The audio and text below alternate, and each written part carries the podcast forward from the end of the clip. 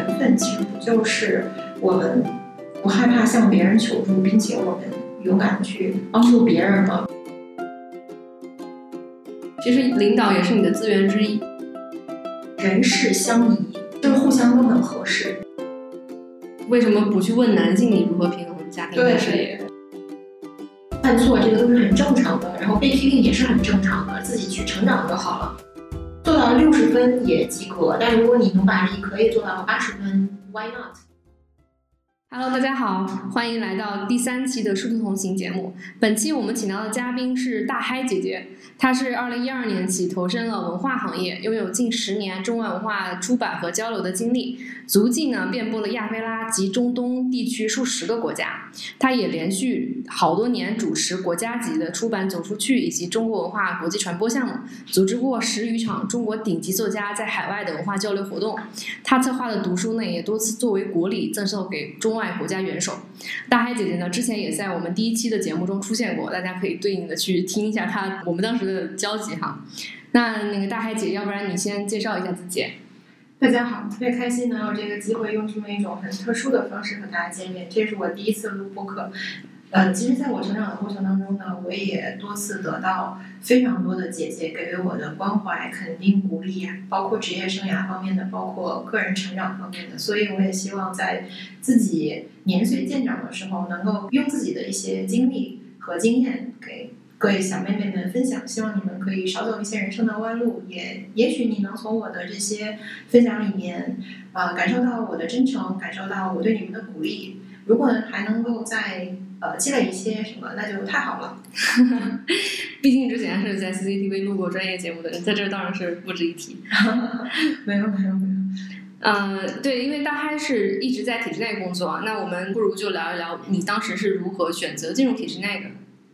哎，其实也有点机缘巧合，因为我第一份工作其实也是在体制外的，然后，呃，那份工作呢非常的忙碌，压力非常大，而且，呃，行业是这个能源行业，就我觉得我可能还是更适合文化行业。刚好这个时候，我现在就职的这个单位放出来了招聘的消息，我就来应聘，然后就机缘巧合的进入了体制内。呃进入体制内之后，其实，呃，和事先想的也有一些不一样。不过我觉得还是挺有意思的，能够体会到不同的体制工作的这个感觉，其实挺好的。所以你当时是没有主动的去选择要在体制内工作，就是毕业之后。对，其实我刚毕业的时候，先是去了一个民营的单位，是能源行业的。那个工作呢，非常的有挑战性，而且特别有意思，就是环球飞，绕着地球飞。因为他要做能源，要做投资嘛，我是给领导做助理，所以就压力特别大，但是成长也特别快。野蛮生长。对对对，野蛮生长。嗯，而且在那个单位积累了很多经验，很多方法，对我后来的工作也有非常重要的就是指导的作用。他给我打了一个很好的基础。如果没有我之前的那份经验的历练，可能我也不会这么容易的得到我现在的这份工作。因为我现在这份工作就是，呃，需要用西班牙语去和大家沟通啊，呃，去其实也有一点类似这种 marketing 和 promotion 的这种工作，所以以前的经验还是非常有用的。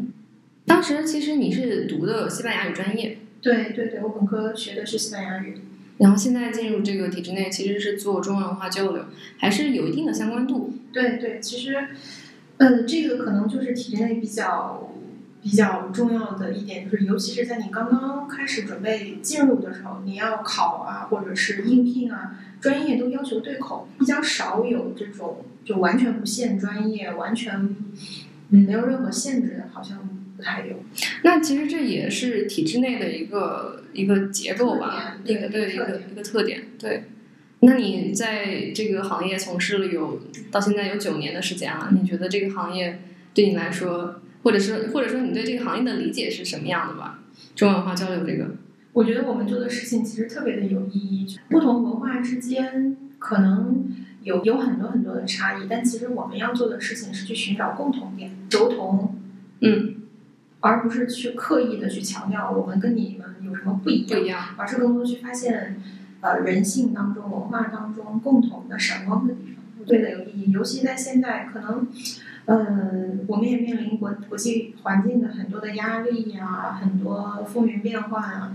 但其实我相信，这个人类想要沟通、想要合作的这个本能是不会变的。在这种条件下，文化的交流、文化的沟通就更加的有意义。你可以具体说一下，就是你做的这个文化交流都包括哪些方面吗？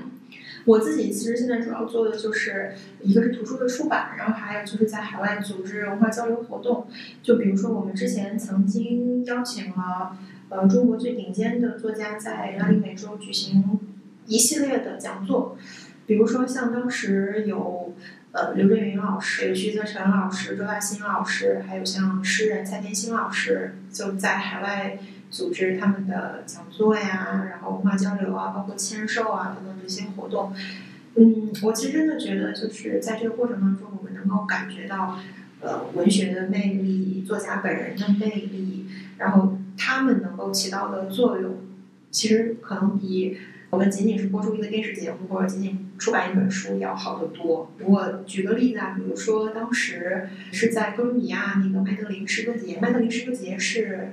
整个拉丁美洲，甚至可以说在全世界都非常有影响力的一个诗歌节，而且在有就比如说像阿拉伯地区啊，还有拉美地区，我自己个人觉得他们对于诗歌的这个热爱其实是超过咱们的，狂热哈。对对对，他们是超过咱们的。呃，我记得那个于晶老师回来之后就说。现场非常的震撼，因为现场可能有成千上万人，然后他在那儿吟诵自己的中文，用中文吟诵自己的诗歌。当然，他的诗也已经被翻译成西班牙文，他的译者也在现场。然后现场的这些呃观众、这些读者就跟着他的吟诵在唱和。啊，我觉得这个画面太美了，太感人了。就你想，哪怕他们他是在用中文对对对，你想他的那个云南普通话，有的时候我觉得很普，我都听不太懂，但是。诗歌的魅力可以超越这一些超越语言的障碍，大家可以跟着他的情绪，跟着他的吟诵在一起唱和，太好了。这让我想到了，有可能有点不大嘎，但我突然想到了周杰伦的那首歌。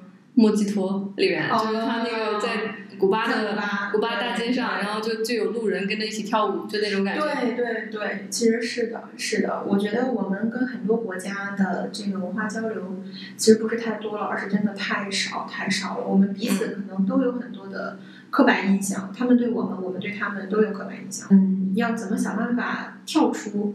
我们也要跳出对他们的刻板印象，同时也要努力让他们认识到我们的多元啊，我们的。呃，多层次的各个方面，比如说，其实，在很多国家，可能他们提到中国人，就是还是做生意的，嗯，要么呢，就是这种呃，在 Chinatown 里面开洗衣店、开中餐馆的这些中国人，要么呢，就是那种 nerd，对吧？数学特别好，戴个眼镜，个儿不太高，然后不喜欢运动，就是就是有这种刻板偏见。那其实我们对他们也是一样。我们提到拉美人啊，提到这个阿拉伯人啊，我们可能想到的，哎，阿拉伯人就是穿个袍子，然后可以娶四个老婆。这个真的是我觉得特别的神奇。就我当时去就是阿拉伯国家的时候，他们都会说说，就觉得中国人在这一方面好像，哦，对他们有特别深的偏见。就是一提到穆斯林，一提到阿拉伯人，就说哦，你们的男的可以娶四个老婆。但其实。不是这样的，它有这个法律啊，有这个习俗啊，它背后是有很深刻的社会文化的历史的背景的，也也不是所有的阿拉伯人都娶了四个老婆，其实这个都是真的都是偏见。然后包括像拉美也是，我们一提到拉美人，很多时候就会说他们，呃，很喜欢载歌载舞，然后又觉得他们都非常的懒啊，享受安乐。对对对对对，但其实这个也是有有偏见，是不是这样的？对。所以我之前在英国交流的时候，在在那儿做交换生，就感受到了很多这样的文化差异。有一个有一个非常小的例子，就是有一次我去超市买那个酸奶，在结账的时候，那个收银员是个老头儿，应该是本地的老头儿，估计也也没有怎么了解过中国，或是或者是没有了解过其他国家，就在英国本地生活了一辈子的那种老头儿。他看我买了三盒酸奶，他就问我，他说：“你中国有冰箱吗？” 然后我就当时说：“我说啥？”但是他又问了一句，说中国有冰箱吗？你买了这么多酸奶怎么办？对，他说，他说你在你的国家是不是就是酸奶没有地方放，或者你们 是不是喝不到酸奶？当时我就说，就是明明我那年去交换的时候是二零一五年，我说这都二零一五年了，还你还觉得中国没有冰箱吗？这个刻板印象实在是太深了。对对对。所以毕业之后，我也觉得中外文化交流是一个还挺有意思的事情，对，值得去做的事情。对，那你可以给就是想要入这个行的同学们一些建议吗？比如说现在这个行业里面具体都有哪些工作呀？然后每天的工作状态是什么样？大概都要做什么事情？以及同学们可以如何准备？嗯，我觉得如果想要投身这个文化传播行业的话，外语先学好，这个很重要，是的是的很重要。而且其实我觉得有的时候，呃，并不是说这个那个外语不仅仅是外语，其实你的中文也非常的重要。嗯我们有的时候看到一些翻译来的书，你可能觉得，嗯。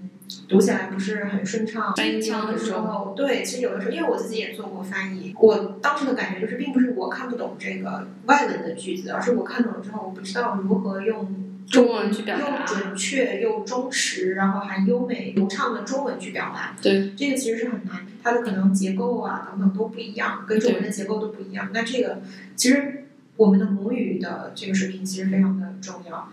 然后我觉得还有一点很重要的，就是要有一个开放的心态，不要我们自己是做这个文化交流的，自己一定要有一个更开放、更多元的一个心态。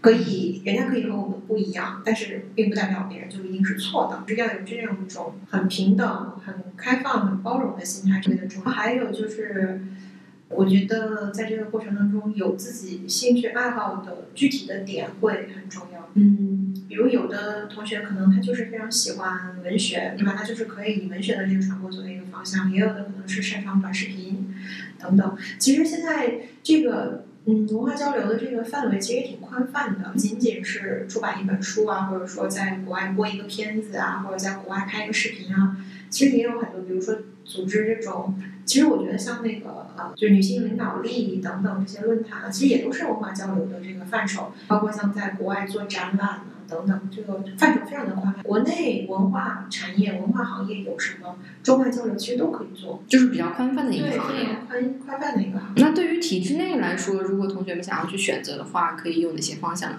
这就问的比较具体了，对，就是因为你你在体制内有这么多年，接触的这个嗯。嗯比较多。就是体制内，其实我们现在说体制内也有好几种体制内，说这种呃公务员这是一种，事业单位是一种，还有像这种国企，其实算半体制内吧。我们可能呃介乎事业单位和这种国企这种。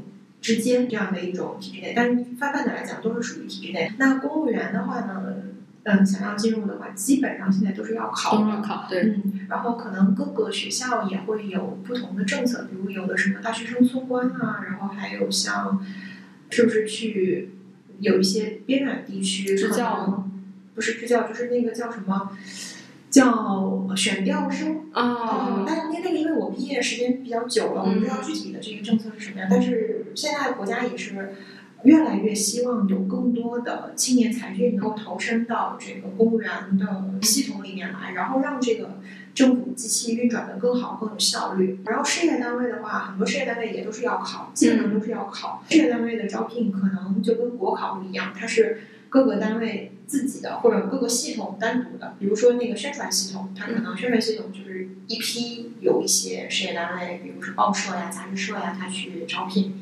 这个就是得单独的关注，然后国企那就更多了。国企其实也会除了校园招聘之外，也有社会招聘。企业的话，相对还是会更灵活一些。是，所以就是包括从从考公务员到事业单位到进国企，对，各个方向跟中外文化交流其实还比较宽泛，对各个方向其实都可以去考虑。然后包括现在有一些互联网企业哈，就像抖音啊这种，嗯它其实也出海，就在国在国外有很多的这种受众，它其实也是文文化交流的一个一个范畴。对，我觉得其实我们体制内也有一些争议吧。有的人会觉得像抖音啊，或者包括其实有一段时间《甄嬛传》不是在海外很一些影响嘛，然后包括像那个武侠、武侠世界等等，就是到底。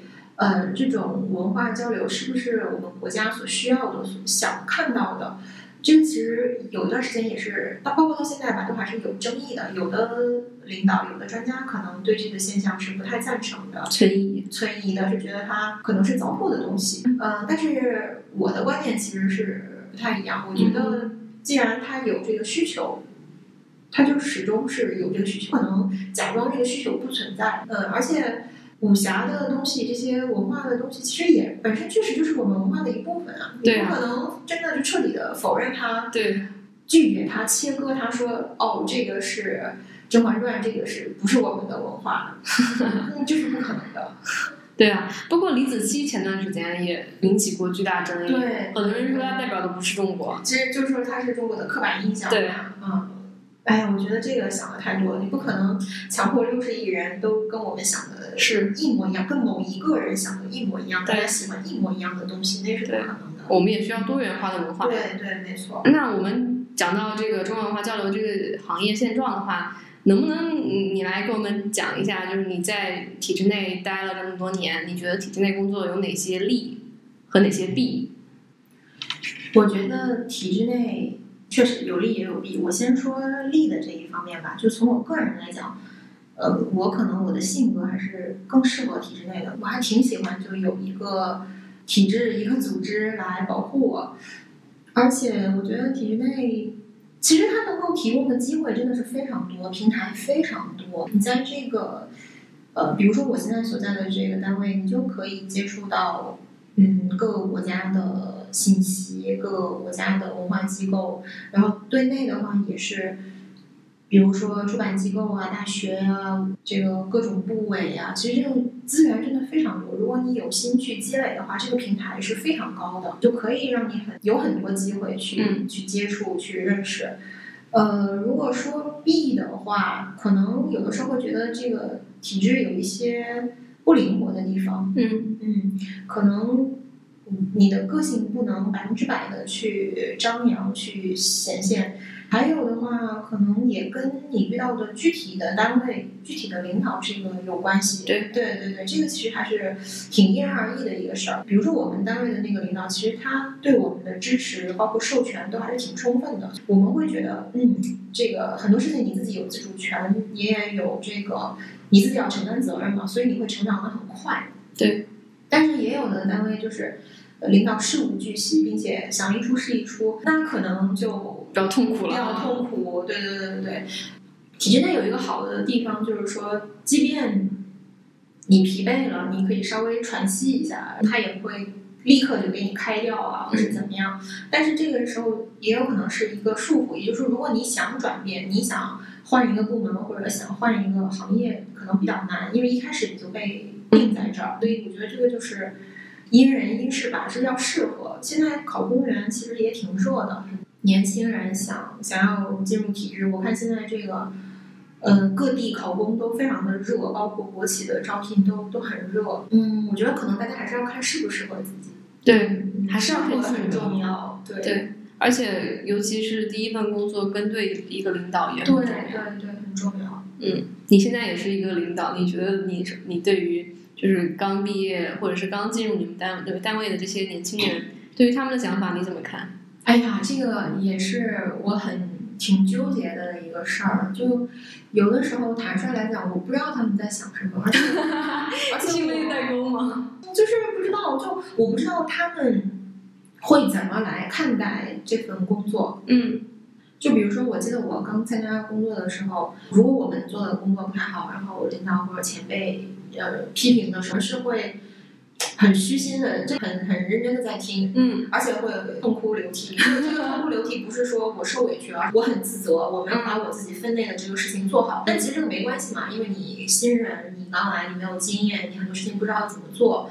犯错这个都是很正常的，然后被批评也是很正常的，自己去成长就好了。对但是现在就是感觉现在的这个小朋友好像不太能被批评，稍微一批评就有点受不了，呃，情绪波动会很大。我不知道是是特殊现象，还是说比较 general 的一个现象，都是如此。但是我和好多领导，好多和我就跟我年纪差不多的这种部门级的这种领导去沟通，发现大家好像普遍反应都是这样。以及还有就是这个工作主动性的问题。这个其实也是我们一直在在想的，就是怎么能够既不违反各种规则，然后又给年轻人更多的发挥的空间。我们也在调整，我们也在摸索，但这个同时，我们也希望年轻人能够跟上。就是很多事情还是自己要主动，自己要多想。就领导交办你一个任务，当然做到六十分也及格，但如果你努把力可以做到八十分，Why not？嗯，但是可能有的时候，可能有有很多人他就是满足于我只做到六十分就 OK 了。我觉得如果对自己有要求的话，还是应该再多想一些，多积累一些，多努力一些。对，尤其是刚刚开始的时候进入职场，还是一个比较像蘑菇一样蘑菇效应的时候，还是需要有一些突破的。对于自己的要求可能要稍微高一点。对，嗯尤其做事要靠谱嘛，我觉得做事要靠谱很重要。就哪怕你一开始说这个事情我可能做不了那么好，但是靠谱努力这个非常重要，而不是说这个事情交给你然后杳无音讯，没有任何回应，等等领导想起来去问你说，哎，这事怎么样了？然后发现哦，还停留在原地没有推动的，嗯这种是我觉得比较忌讳、比较不好的。在推动的过程当中，你发现有问题，你再过来求助领导。其实领导是干什么的？不是说派你干活啊，或者怎么带领着你，大家一起去把这些任务完成。你在这个过程当中，你做不了的决定，或者是你遇到的障碍，你一定要及时和你的领导沟通。把眼睛闭上，把头埋进沙子里，它这个问题还是存在的，这个障碍还是存在的，对。但是等你等到领导来问你，然后发现你被卡在这个的时候，你就很被动。但是如果是你主动跟领导说，我这个地方有障碍，也许这个事情对你而言是个很大的障碍，但是对领导而言，他可能打个电话就解决了的。对，那你就可以明明可以更快的把这个事情推进下去。其实领导也是你的资源之一，对对对，也要学会怎么讲管理领导，向上管理。嗯对，杨天真的向上管理。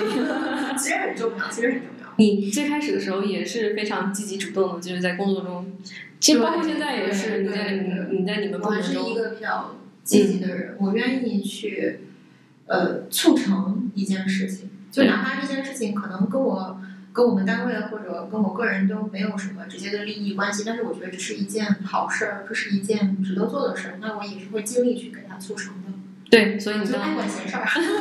也不是爱管闲事儿，所以最后就是你做的多，然后你的贡献大，所以你就能晋升，你就能继续往上走，向高处走。其实也不仅仅是为了向高处走吧，而是有的时候也有这种自我实现的感觉。嗯你把这个事情做成了，你自己会非常有成就感。刚好前段时间，我的一位老师在跟我聊天的时候，他说了一句话，让我特别的心有戚戚，而且就是一下子让我记住了。他说：“管理的最高成就是什么？”嗯，你觉得管理的最高成就是什么？管理的最高成就，嗯，我觉得如果让我说的话，可能是每个人在被管理和管理者的内心都有一种实现感吧，价值感。哦，我觉得你已经就是 get 到他的那个精髓了，就是人事相宜，就是互相都很合适，人事互相都很合适。其实不是说每一个单位所有的人都必须是清华北大的，必须是有很多很多证书、很多很多能力。他的单位里面有各种各样的工作，也需要各种各样性格的人，人事相宜，大家互相都很合适。这个是精髓，还有就是管理，其实最大的目标是什么？是成就他人。我觉得这个就对我的影响特别，不仅仅是成就自己，你更重要的是要想着成就他人。对嗯，领导力。嗯，对，接下来我想发问一下哈，对于女生，尤其是对于刚进入职场的这个女生来说，在中华文化交流这个行业，或者说在体制内，你觉得你有你自己有感受到任何的差异化对待吗？身为一个我，们这个行业，我们这个行业其实女性是占大多数的。对对对，比如说我们今天上午开会，六个人，四个是女性。然后之前有一回，我们接待了一个尼泊尔的媒体团，结果就是呃现场大概三十三四十个人，因为我们这边中方也有呃一二十，尼泊尔那边也有一二十，全都是女的，唯一的一个男的是翻译。哦，特别神奇。然后我当时就就说哇，就是看来在世界很多这种媒体啊，然后包括出版啊、传播啊、文化交流啊这个行业，还是女性为主导的。嗯，但是目前来讲，虽然干活儿的是女性多，但是似乎领导领导还是男的多。对对对对，这个也是一个现状吧。这个我还想讲一个特别有意思的事情，就是我曾经怼过我们行业一个很很大单位的一把手，他是一位男领导。然后当时我们在国外参加一个活动，就是大家都要干活嘛，他就发现这个男领导基本上是背个手在那看的。但是女的领导，不管她是一把手、二把手，女领导都是撸起袖子和员工一起干的。然后晚上吃饭的时候呢，这个事情就被同行的一位老师说出来，就是大家发现没有，这个男领导是不干活的，在家里、在外面，这个都觉得自己是领导干活的，但是女领导就会撸起袖子和大家一起干，哪怕是比如说就是搬东西啊这种活儿都会一起干。然后那个男领导就说：“嗯，说这个你们没有发现吗？这个女领导都特别格，没有对特别格，特别奇怪。嗯，而男领导就不会，男领导就很好打交道。你如果摊上一个女领导，你这个就不太好受。然后我当时就没忍住，拍案而起，我就跟他说：“我说你导果为因了，嗯不是说女领导都很葛，而是说如果这个女性她不比男性更拼、更 aggressive、更 ambitious，她可能根本没有机会被提升上去。就像同样的两个候选人，如果他们其他条件都是一样的话，一个男的，一个女的，那大概率会提拔一个男的，而只有这个女的是全方位的碾压了这个男性候选人，对，她才会被他要提升。他要优秀的多，对她要优秀的多，所以同样的岗位，这个女领导会比这个男领导要更拼。对因为她如果不拼，她压根儿就没有这个机会，并不是说，呃，女女性领导都很奇怪，而是现在的这个体制逼的筛选出来，她只能有这个选择。如果他想有更好的发展，他只能往那个方向去发展。啊，当时气氛就 一他就 很尴尬。他就非常的尴尬，因为我估计他可能也没有，因为他是我们这个行业真的非常大的一个单位的一把手，应该他不太有机会，不管在社内还是，被人这样当面怼。嗯我估计他内心也是，嗯，嗯，对，但他应该想法并没有改变。就我我虽然怼了他，在场的其他的，尤其是女性都非常的同意，就是这种情况，但是可能他，只是在他心里有一点点涟漪而已，并不会。他以后的提拔的准则可能也并不会。应该不会，对，因为他是体制性的事情，对，而且他本身他自己是既得利益者，对他是这个他没有其他受益之者，是的，对是的，所以我们需要更多的女性领导嘛。对，没错，我觉得是。哎，我觉得这个特别有意思，就是呃，我们想着很多国家可能这个性别平等啊是做的不如我们的，但其实并不是。比如说像在阿根廷，它有一条法令，就是说议员、国会议员男女比例必须是五十比五十，如果选下去了一个女性，就得替补上来。对，如果这一次，呃，比如有人退休或者有人怎么样，他退出了，那就补的。如果这一次选上了一个男性，那下一把一定要选一个他必须保证这个是平。阿根廷这方面好像做的是挺好的。对对对，他是走在我们前面的。阿根廷这个，就我之前那个组织的同事说，阿根廷是一个女性很强悍的一个国家。对对，非常强悍。在大街上经常看到这个男的是带孩子，男的单独带孩子，很像北欧诶，拿铁爸爸。对，这个在咱们国内可能，呃，这个男的偶尔抱一下孩子，就已经被夸上天了。对，太好了。但其实是两个人的孩子啊，他对难道不应该抱吗？他难道不应该带吗？他难道不应该给他擦屁股吗？必须的。父亲的角色缺位，就是。